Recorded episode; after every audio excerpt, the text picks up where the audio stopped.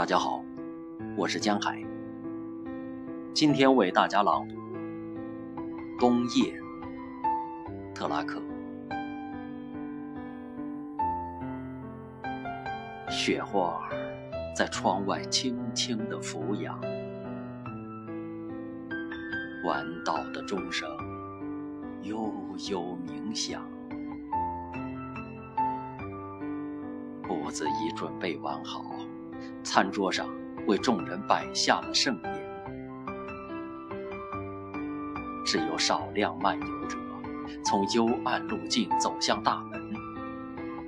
金光闪烁的恩惠之树吮吸着大地中的寒露，漫游者静静地跨界，痛苦已把门槛化成石头。清澈光滑的照映下，是桌上的面包